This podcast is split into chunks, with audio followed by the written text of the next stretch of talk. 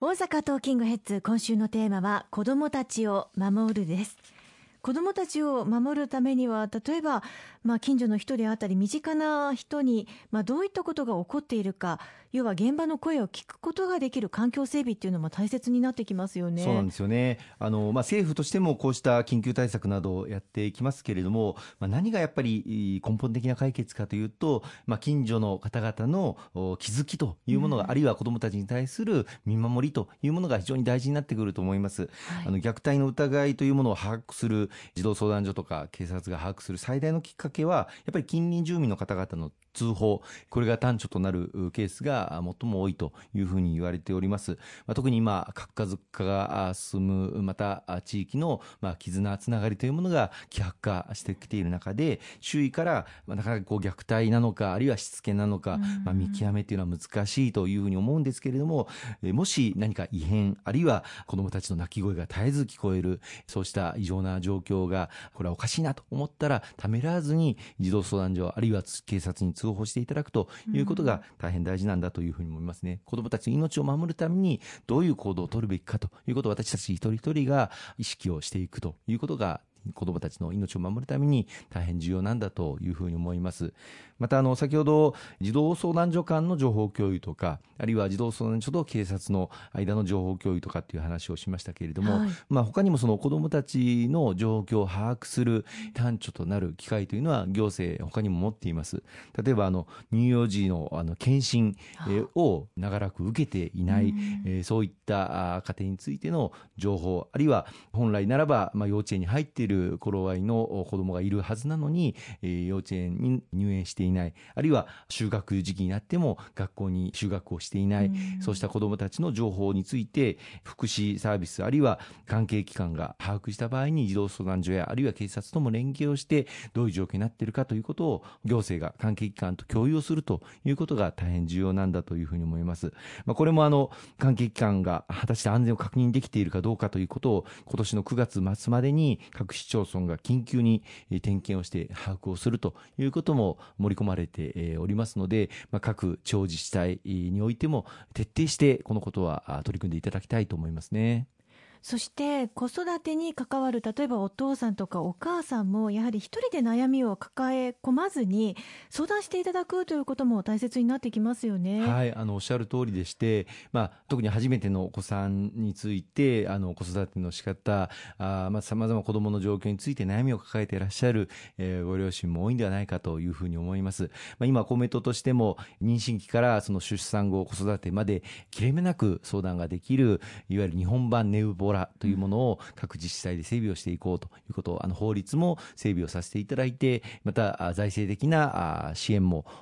しっかり各自治体に対してもできるようにしていこうという取り組みを進めさせていただいておりますけれども、こうした相談体制もしっかり充実をしていきたいと思いますね。また SNS が犯罪に悪用されて子どもたちが事件に巻き込まれるケースもありますね。これについてはいかがでしょうか？あのまあ今こういうインターネット社会であの子どもたちがまあインターネットを活用する機会というのもまあ増えているのが実態だと思います。まあそれがあの残念ながら大変痛ましいあの事件に巻き込まれてしまうということも一方であると思うんですよね。まあ大変痛ましい最近の事件で言いますとあの神奈川県の座間市で、はい、まあ高校生たちが自殺願望をネット上に投稿していたあその子たちの9人の遺体が見つかったという事件があのございました。こうしたあの SNS の事業者に対しては自殺関連の書き込みなどそうした情報を集めている社団法人と連携をして、まあ、書き込みをしっかり把握をしていく。また仮にそうした自殺願望を募っているようなサイトがあればこの書き込みを削除していく。こうしたことも盛り込んだ青少年インターネット環境整備基本計画というものを先日策定をさせていただいたところです。はい、またあのインターネットにはそういった負の側面もある一方で実はまあ SNS に例えばそのいじめの状況あるいは自殺願望なんかを、うん、まあ赤裸々に子どもたちが書き込んでいる場合っていうのもあります。そういったのを的確に把握をして例えばそのいじめに対して LINE を通じて相談ができる窓口、うん、あるいはまあ自殺願望というものがもし書き込まれてた場合に、適切に相談窓口につなげていく、うん、そういった取り組みなんかを SNS を通じて整備をしていこうとい。うことも今、文部科学省、厚労省も進めておりまして、これはあの私も公明党の長野県の県議会で最初に取り組まれたんですけれども、うん LINE の事業者と協力をして、いじめに関する書き込みがあった場合に、きちっとそれを把握をしていく。それが、その自殺といったものに結びつかないように、きちっとフォローしていく。そういった相談窓口を LINE で整備をいたしまして、はい、それが、あの、その後、まあ、長野県のみならず、ここ大阪におきましてもそうですし、国においても全国で展開をしていこうということが、去年からスタートしているんですね。はい。いろいろとうまく使っていくということが必要になってくると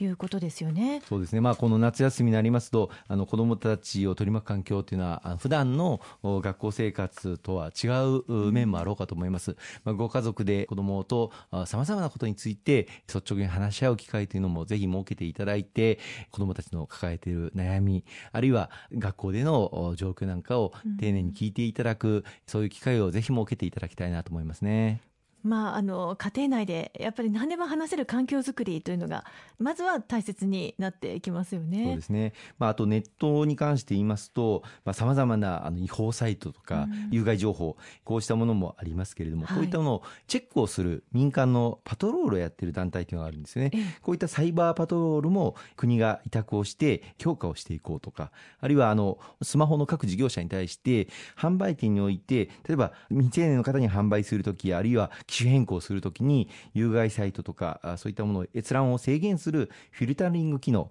うん、こうしたものを丁寧に説明をしていくことを、国の方からあの呼びかけていこうということもあの進めていきたいと思います。ありがとうございます。今週もありがとうございました。